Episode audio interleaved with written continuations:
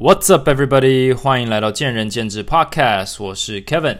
今天是六月二十三号，礼拜二啊，离上一集已经好一阵子了，快要一个礼拜了哈。那为什么这么久没录呢？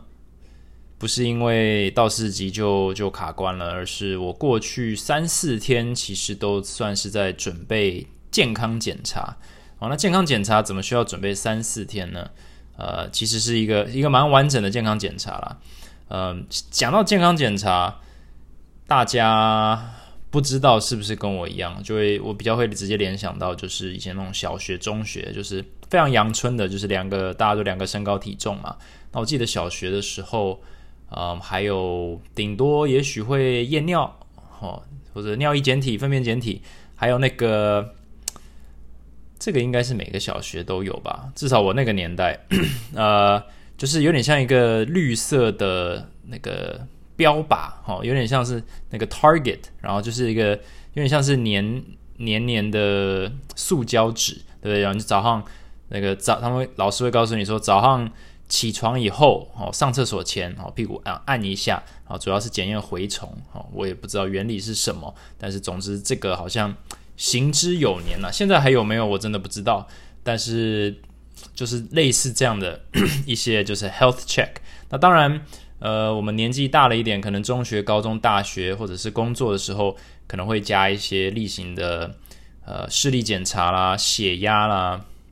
甚至抽血啊，检验一些数值。但是我做的这个健康检查，呃，是算是至少在我的经验里是一个非常非常完整的检查了。那也是因为，毕竟也三十岁以上了。那如果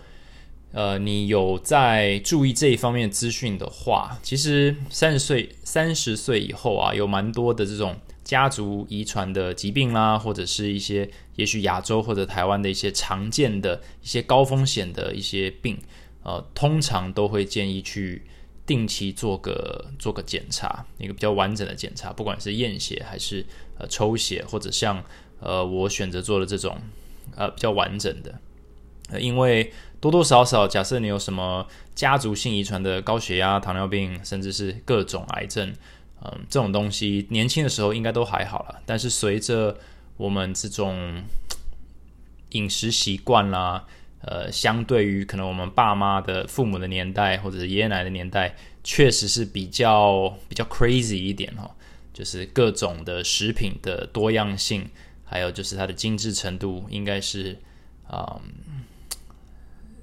有点像是三 C 产品的这种泛滥，所以我们整体身体就是比较呃，暴露在比较多的风险了。所以呃，我是在我记得我二十五岁的时候就做了一次大型的健康检查，然后三十岁再一次，然后呃，有一些状况的话，我就会这样定期追踪，就是这样子。那我我讲到这个健康检查，健康检查的话，我也没有拿叶配了？我也不在帮他们打广告，但我自己是觉得还不错啊。如果有有能力、有机会的话，那我建议大家可能过了三十岁以后就去先做个做做一次啊，打个打个那个基础一样的。老实说，我今天在做健康检查的时候，我就想说，假设我的听众哈多个十倍，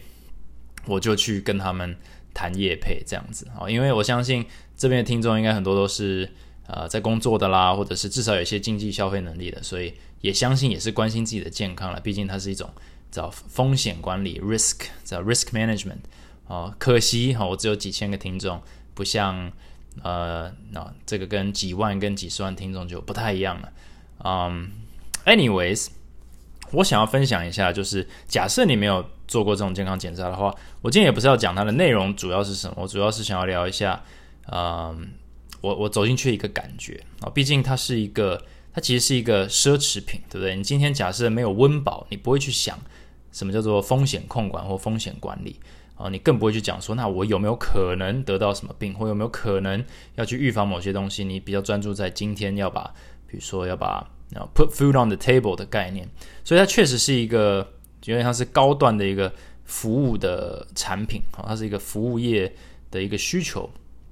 那其实像健身产业，基本上也是一个服务业，呃，当然它有一点教育的成分，但是它原则上还是一个奢侈品，就是大家都是温饱以后才会想着运动嘛，才会想着健康，才会想着去健身房，哦，才会想身材这些东西。所以我我看他们做事情，其实是用一个比较不同不一样的眼光在看，有点像观察他们一样。那我就带大家这样子稍微的呃讲几个我觉得还有蛮有趣的地方。呃，举例来说，我我今天在那边待了。哦哇，呃，早上七点就报道，我们赶第一个人，我我跟我家人赶第一赶第一组了啊，因为这样子，因为其实哦，你会发现整天你就说哇，有这么多人做健检，真的大家都那么担心身体吗？老实说，呃，大家现现代人的风险就这么高，那你到了以后，你会需要拿号码牌，因为你需要排队嘛，它有点像是一个 supply chain。一个一个供应链，哈，把人这样子灌进去，然后几十个护士、医生、行政人员，就是把大家带的到处跑，然后整间跑，然后每一个医生、每一个房间都是在测一个东西、检验一个东西、检查一个东西，所以要有非常好的这个契合度。那我每每次去啊，每年去的时候，我第一个印象或者我逐渐形成的一个印象就是说，不管我只要在接近那个大楼，好那个那个区域，然后不管你看到是比如说正在准备要进去上班的。员工哈，护士、医生或者行政人员，或者是你进门以后，呃，比如说你去找厕所，然后在走道上遇到他，他们呢前一个小时哈遇到你，他都会做一件事情，他就是他会先确认你是不是来找他们做健检的。那你可能想说，这这很自然，这本来就是应该做的。可是基本上他们就是在定位一下你的需求，好，有一点点像是假设今天有一个人走进健身房，你一定会先问他说，诶。请问你是想要来参观吗？或者是诶，请问你是在找健身房吗？为什么要做这个看似非常理所当然的事情？其实你是在定位他今天出现在你面前的原因。好，因为你定位以后，你可以比较好服务他嘛。那通常我们一定会说，对我就是我就是来报道的。那他们一定会问说，那你拿号码牌了吗？那你可能想说，这有什么特别之处吗？那可是对我来说，这一定是一个 SOP。那一定是所有员工不论身份。你今天在那个健检中心，你一定要记得的事情就是，如果你看到有客户啊，不管是什么样子的客户，一定要先确认他是不是来健检的。因为假设不是没关系，假设是的话，你一定要赶快帮他哦进入流程。为什么？因为 service 啊服务很重要。所以假设今天有人因为找不到大门哦，或者是不确定怎么报到。或者是忘了拿号码牌，在那边空等，结果发现他最早到，但是要二十号才开始，会不开会不开心。虽然虽然不是员工的错，但是他一定会不开心。所以为了要避免这件事情，只要你是我的员工，你一定要先确认。诶，请问你是来做健检的吗？然后第二个就是你要赶快确定他有拿号码牌。好，所以这个是我一个明确的感受，就是这个 SOP 有些东西它有很明确的分工，但是有些东西它是很明确的核心的一个需求分析的一个要求，所以所有的员工从上到下都会做这件事情，确保哦大家可以用最呃快速哈最有效率的方式找到他们的 location。然后再完成报道手续，然后进入状况，然后进入这个这个 supply chain。当然，这个也是在帮助他们，然后把在有限的时间内，哦，process 消化最大量的客户。那当然也可以帮公司赚最多的钱。那你像健身房，假设你今天可以很明确的判定说你是来健身房干什么、找什么、想要想要了解什么，你就可以给他非常非常明确的资讯。非常非常明确的建议，然后你就可以，呃，建议他检测啦，呃，建议他参观一下啦，建议他拿个 DM，拿个拿个呃电话，或者是拿其他间的地址去介绍给他的朋友，你就可以很明确的定位他今天来的主要需求是什么。所以这个 SOP 或者是一定是有非常非常深的配套。其实你去任何餐厅啊，那种大型连锁餐厅，或者是呃，甚至是你说百货公司好柜姐那些，他们都有既定的这种，可能是百货公司的 SOP，或者是某个品牌的 SOP，或者是某个专柜的 SOP。基本上，他们一定都有某种程度的核心价值，就是知道说，客户如果出现在你面前，你要定位哪些事情，然后你要回答他哪些事情，你要提供他哪些东西。那这个东西就是，我觉得就是跟公司的这个呃文化浓度，或者是员工的培养有很很很大的关系，它是一种很无形、非常非常小的一个一个优势。哈，假设你可以做到这一点，你可以减少很多这种平常不会想到的一种客户不满意，所以我觉得这这蛮有趣的。那 第二个就是流程，就是我们今天每一个人做的事情都不太一样。像我刚刚说，我待了八个小时啊，七点到下午两三点才离开，因为它包含很多很多东西。那从基本的什么视力检查、身高体重、抽血啊，然后一直到比较少见的，比如说自律神经、呃动脉硬化，诶。甚至是现在是因为那个肺炎疫情嘛，所以他没有做这个呼吸的这个肺活量测试。但是其实还有呃，就是超音波啊，然后 X ray 啊，然后我因为家族的一些呃病史的话，还会做一些，比如说这个胃食道，哎叫什么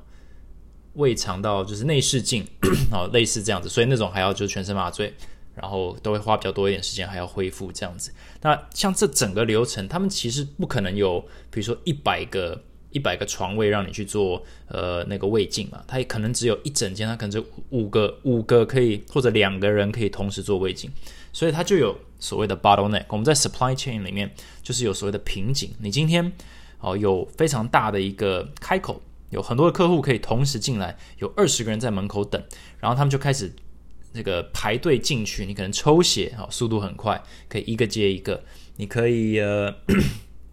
可以去测这个视力哈，也是两分钟就结束，一个接一个。可是你会发现，那有一些部门有一些所谓 station，它比较慢，它需要花时间比较慢。比如说，它测自律神经，它需要你躺在那边十分钟。那这个床位或者这一个步骤就会出现，就会成为一个 bottleneck。那这时候你在流程上的安排，你要不就是要确保你有比较多个哦房间可以同时做这个自律神经的测试，或者是你就得好，比如说把人错开啊，就是每两个人做视力检查，每一个就会可以有一个人在做自律神经。那当然，所有的客户进来，他买的这些。产品哦都不一样，有些人他的可能方案就是基本款，可能是几千块的；那有些人是那种豪华餐，他什么都要做，或者他可能真的有很多东西要追踪了，身体格外的不好，或者他格外的怕死，他就是什么都要做，那可能就是二十种东西。所以你怎么把每一个不同的客户都有不同的这个所谓 checklist，把它全部拼凑在一起，而且每一个人都可以很顺畅的，就像我从这个做完以后。他就会请我做完以后，请到门外坐着，然后就会有另一个护士来找我，把我带到下一个房间，然后我再做一个测试，然后又另一个护士，然后这样子，他们这个我的资料就这样子交叉一直转手哈，我这样被带来带去，就这样子八个小时，当然中间还有休息时间，然后吃个午餐之类的。嗯，但是你就想说，诶，这个是一个非常精密的一个合作模式，但他必须这样做。假设呢，所有的客户就是由一个人来带，从头带到尾，你可以想象会塞车到什么程度？因为所有的人可能在所有同样的时间卡在最花时间的那一个那个步骤上，那这个就有点像是你要怎么去优化你一间。店家的平效好了，像健身房也是一样。你今天一间健身房有有一百平，然后有十个教练，那一小时之内就有十十组学生在上课。问题是你只有五个深蹲架，哦，假设有全部的人今天课表里面都有深蹲，你该怎么优化这个安排？你不能让所有的教练都在所有的呃同一个，比如说十五分的时候去找深蹲架来用。那这个时候你就会发现有很多人就在等。啊，等深蹲架，那这时候是整个上课的这个气氛啊，这个流畅度啊就被打乱，或者教练的这个这个 flow，他本来要带的东西，这个安排的顺序就被打乱，所以这个默契一旦瓦解以后，会整个整间健身房的这个服务呢，都出现了一些，并不一定说是问题，而是就是有点美中不足，所以你会发现，呃。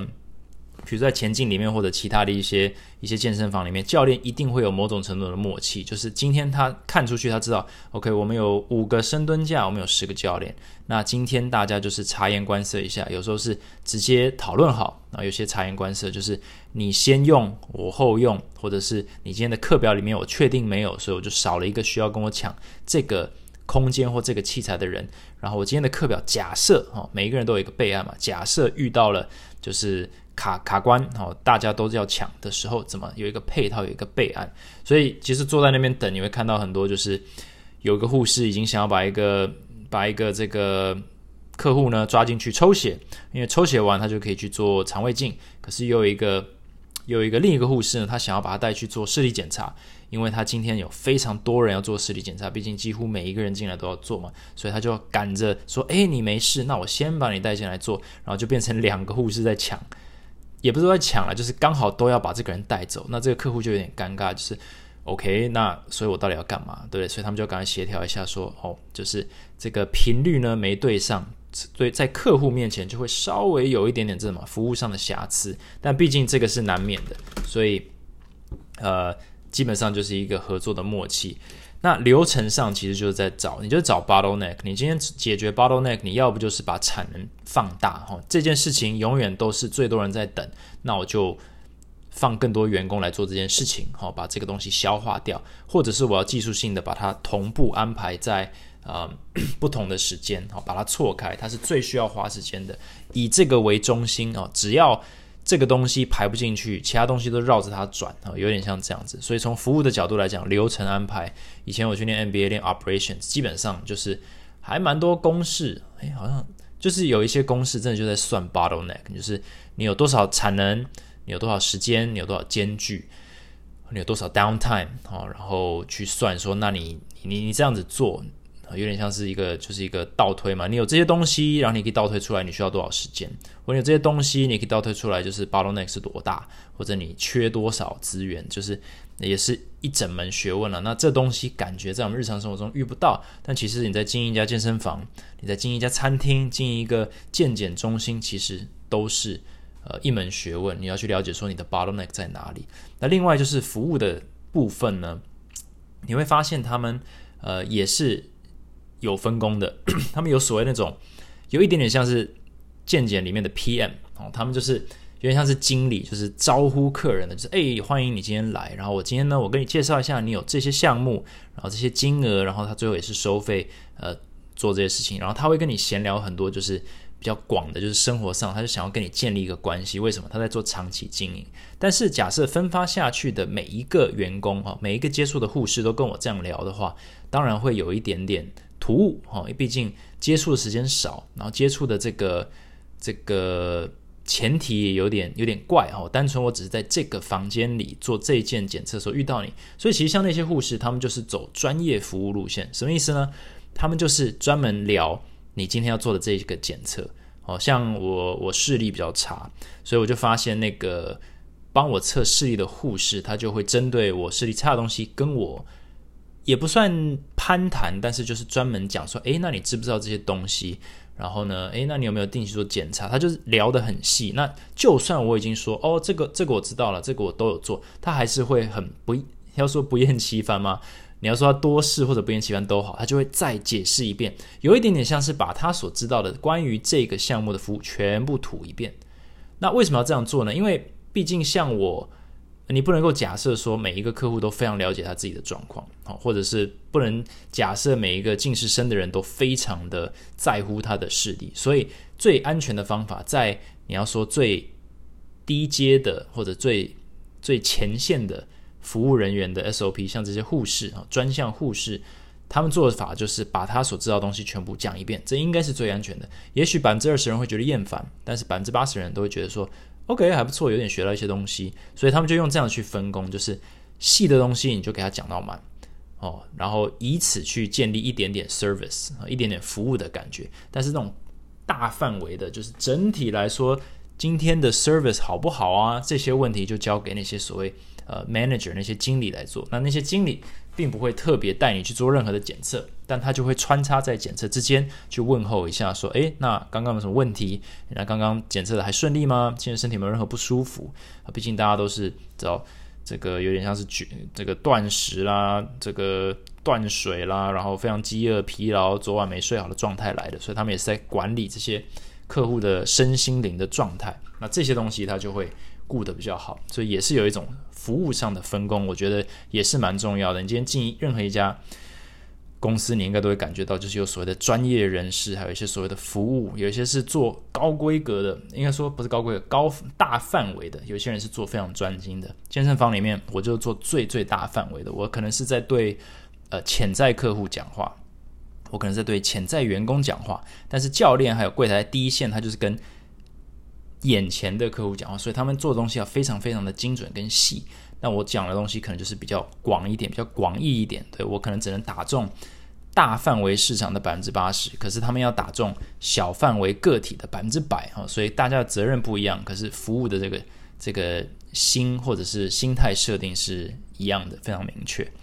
那讲完这个，我其实就是最后他们会有一个非常非常详细的一个整体报告，每一个项目我都请一个医生从头解释到尾。那我每次坐在里面听哦。我其实是都蛮，呃，老实讲啊，就是我我听了都蛮没耐心的。为什么？因为他基本上就把所有东西讲一遍，哦，把你当做是一张白纸，哦，从头讲一遍。但我就像我刚刚讲的，我非常理解他们为什么要这样做，因为你不能够保证每一个来的人都懂这些东西。像他们会说，哦，你是你是你有在运动嘛？哦，就算他们知道我是开健身房，他们就还是假设说。我我我不我我不知道你知道多少，但是你的 BMI 是什么啦？然后 BMI 的意思是什么啦？然后他可能会说，诶，那你的肌肉量啊有下降一公斤，所以你可以多一点重训哦。那当然，可能如果你今天是教练或者像我一样听了，你可能就会心里稍微笑一下，就是说，医生，你那个你对于重训的这个定义哦，可能跟我不太一样哦，就是有点像是那种我比你懂啊，你有点像是在在鲁班门前弄大斧的一个概念，呃，但是。但是他们就算知道，就算知道，呃，你比他懂，他还是会讲。为什么呢？因为基本上就是，基本上就是打中大部分的客户，对不对？你今天百分之九十九点九的人都不可能是健身教练，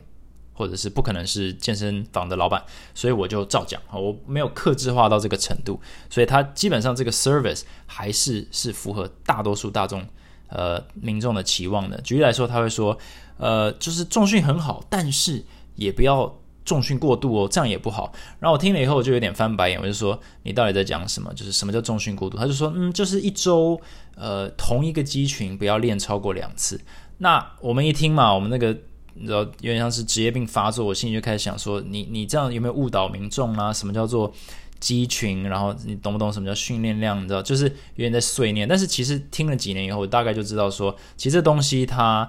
就是他应该要做的，因为绝大多数人其实真的可能完全不知道运动是什么，所以他们其实还在推广重训，已经是一个很不错的东西了。他们有点在用在讲正确的事情，只是用稍微太简易化的版本，但至少他们有在讲哈。就是可能十年前医生可能不建议你运动，一直叫你拼命做有氧，但现在他们真的很强调。呃，尤其对这个中老年人，还很蛮强调，就是你一定要重训，或者你一定要做一些负重训练哦，光做有氧哦是不行的哦。所以我觉得这个观念是有在改，所以也是可以就体会到说，呃，应该说时代有在进步了，健身产业有有在成长了哦，至少甚至在医疗面这样。那基本上他们在卖什么呢？他今天花了那么多时间跟你讲解东西，他在卖什么？你会发现一件事情，他们其实就在卖保险啊，他们就在卖保险。健康检查其实就是一种保险，而且很有趣哦。你一旦买了保险以后，你很难不再继续买。大家可以想一下，假设你今天被你的这个小学同学突然打电话联络，然后卖了买了他的保险，你很难再不买它。而且不是因为别人强迫你哦，而是你今天要想一下，我觉得这是一个心态问题。就是你一旦开始花钱保护自己，就是买一个未知的时候，你就是你就是害怕未知嘛，就是有没有可能？啊，你需不需要火灾险？啊，你在美国，呃，中南部的话，你你需不需要龙卷风险？哦，冰保险或者是洪水？你想说这种东西不会发生，但是假设你有一天你买了，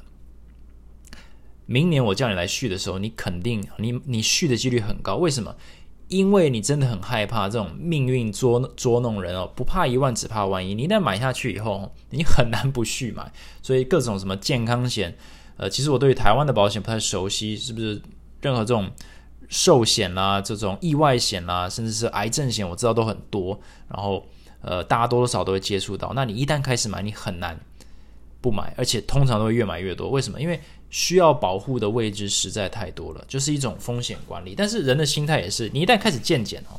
他们呢就知道这件事情，所以你今天健检，然后假设身体状况非常好，哦，他们还是会。找到一些小东西哦，似有若无的跟你说，诶，这东西其实明年哦，建议还是可以追踪一下。然后你就会跟他讲说，诶，可是不是没问题吗？他说，对了，没有问题。但是，嗯，如果有呃机会的话，我觉得最最最安全，的就是人世界上没有那种 guarantee 的东西。假设今天没问题，也不代表明天没问题嘛。所以今年没问题，就算你非常的健康，也不代表今年到明年三百六十五天以后状况不会改变嘛。所以这其实就是一个非常 powerful 的一个说辞。哦，因为确实，哦，世事难料，哦，没有人能够保证什么，不要铁，不要铁齿。那今天你如果就说不用，哦，我就相信我今天这一刻的这个健检报告，哦，是完全正确，而且完全可以维持很久。所以你就说我为了省钱，所以五年后再做。结果如果五年后，哦，出现了一个状况，然后说哇，过去五年都让他这个。呃，在你在你比如说一个小肿瘤之类，在你体内滋长，你就说啊，早知如此，我就每年追踪了，呃，就是几千块、几万块嘛。那几万块，等到这个已经到了，知道就是无法逆转的状态，那那几十万、几百万都救不了你啊。所以，就光是这个哦，就可以足以说服你，几乎是。长期客户永远都会去做，那当然他们也会顺水推舟的做一些所谓加购 service，这我觉得也是很厉害的地方。假设你今天有些不舒服，他就会问你说：“哎，有你有可能是这个什么过敏性体质哦？那你今天要不要加购？然后加购就是呃五千块的测试，这样两万块的测试，他随便他喊价了。因为老实说，就像 Inception 哈这个全面启动那个电影，你只要把一个 idea 放到对方的脑海里。对方自己会下那个决定。对你今天只要告诉别人说未来哈世事难料，健康最重要，其实剩下的这个就是都好谈。所以我觉得健检这个产业哦，就是会蓬勃发展，呃，一定会蓬勃发展，也肯定已经蓬勃发展好几年了。然后保险这个东西也是永远不会消失，为什么？因为大家都害怕未知，大家都想要保障自己的未来。而且你一旦踏入这个，你就基本上出不去了啦。因为其实没有理由出去啊，因为你出去的话，你就是有点像跟命运对抗。那何必呢？假设你的这个经济状况，或者是你你愿意花这个钱，那你就会持续花，因为这个东西比什么都重要。你今天省了一年省一万块。然后你冒的险是什么？你冒的险可能是赔掉一辈子的健康。那你用这个论调去想的话，几乎没有任何人会跟你 argue 说啊，健检就偶尔做一做了，没事就好。而是你一旦做下去以后，你就会开始想说，诶，要不要做更多啦？然后要不要做一些不一样的测试啊？要不要要不要换一家换一个医生呢？要要更保险了？你就这个只会持续加深。所以其实。就是因为它自动经营自己啊，卖保险，我我是不知道保险业是不是非常好做，但我感觉啦，以我个人经验来讲，我一定我一旦买下去以后，我就不会停买了。为什么？因为停买就是一种诡异的感觉，就好像你就是突然跟宇宙说：“哎，我不怕你了啊，我不怕未来了。”那好像就会有坏事发生，所以大概就这样的一个论调。所以我觉得他们卖的东西就是保险。他卖的一种安心，那另外他也是最后我讲的，就是他卖的是服务，他卖的是 CP 值，因为就如同卖保险，大家都可以卖，那你为什么要跟你认识的人买，或者是你跟你那几家买嘞？那你为什么要去做健检啊？其实健检就是卖一个 service 啊，他卖一个这个细心的程度，一个温暖的程度，一个人情的程度，所以这里面的这些我刚刚提到这些 manager 也是在做这件事情，就是虽然这东西哈。Sells itself，就这东西哈，自己会卖自己了，哦，自己会续单了。其实不用花太多力气，但是你整体的呈现，你今天这整个服务啊，专不专业，细不细心，呃，温不温暖，其实变得非常的重要。因为毕竟大家花这些钱哈，都知道啊是。蛮贵的啊，就是这个钱不是一般人愿意就是随便拿来花的，所以今天就算你跟他讲说，我哦，这是你自己要买的，你自己要续的哦，因为健康很重要嘛，那不买拉倒啊，你自己去赌，所以也不能这样子的态度，而是说你都愿意花这样的钱，或者是你愿意呃你在乎这件事情，那我就要展现出我比你更在乎，好，这样才能够永续经营客户，因为老实说，服务业就是客户到最后买的真的不是你的产品本身。甚至买的也不是你的价钱，他买的就是一个感觉，他就觉得，诶，这个地方适合我，你这个负责人或者你这个专案经理哈，在乎我，哦，虽然我知道你的价钱比较贵，虽然我知道你的产品呢可能也许哦没有比别人好那么多，但是我买单你这个人，我就会继续来。其实大家当教练也是一样，就是到最后，呃，那些资深教练都会跟你讲，一定会跟你分享说，到最后客户买的，当然了，也是跟我们上课的这个成效，呃，也是跟我们这个呃价格合理是有一部分，但是那种可以上到像前进很多选手上到一百两百。堂两百堂以上的哦，他们基本上就是买单教练，还有买单整个品牌或者这整个环境哦，这整个团队。为什么？因为他就是愿意把时间和金钱投入在这里。那你今天价格是多少？或者你今天有跑去跟他讲说，哎，我在旁边开一家，价格更便宜哦，都不一定可以把他拉走。为什么？因为他买单的不只是价钱，或者这个这个场地哦更舒适哦，更华丽哦，器材是最新的哦，也不一定可以把客户拉走，因为。人不一样哦，人事物哦，钱其实都有一些互相影响关系。但是你这个关系建立越久，你越朝永续经营的角度走，你越讲求就是人与人之间、人与人之间的连接。它甚至可以盖过去，就是你的硬体啦，或者你的这个价格的这个便宜程度这样子。所以健康检查，呃，我今天也是蛮疲劳的，所以我想说不要讲一个非常严肃的主题，就单纯做一个经验分享哦，还有一些观点分享。当然。呃，我我看这些东西就是会跟我的工作有一些连接，所以我就把这个主题拿出来讲一下。就是呃，健康检查当然是一个我觉得蛮值得做的东西，但是其实哦，就是在这么庞大一个里面有至少有几十个员工在在面一起合作，一直跑流程去服务几十甚至一整天可能有上百哦。上百个客户这样子要经过经手，他们这整个组织其实有非常明确的需求分析跟 SOP 的制定，然后它流程非常明确，去解决那种 bottleneck 的产生，这种瓶颈的产生。然后当然这一类产品哦，就是呃一旦你买单哦买下去，就是你就是会持续买，但是服务还是非常的重要。那呃我相信如果你在服务业，你应该也会有一些感觉，就是诶，这是这这本身是一个优势。那如果你在这个你不是服务业的话，那呃，你下次去被服务的时候，不管在餐厅里面啦，或者你来前进上课的时候啦，或者是嗯呃去见检的时候，你也可以稍微感觉一下，就是说，诶，在这些流程哦，它它为什么存在？这些这些员工他为什么要问这些问题哦，有时候这些问题可能会略显呆，这个什么呆板，或者是呃有点一点点突兀，可是他可能有他的。这个目的哦，或者他公司要求他要完成某些任务，所以我觉得这是蛮有趣的，可以呃可以去研究看看。如果你像我一样喜欢去想这种事情的话，你可以去呃想看看，揣摩一下这个这个面对你的这个员工他到底在干嘛哦，他他到底想要完成什么样的这个 service 的 target 或者 service 的这个 goal，呃，可以去就是在内心稍微想看看这样子。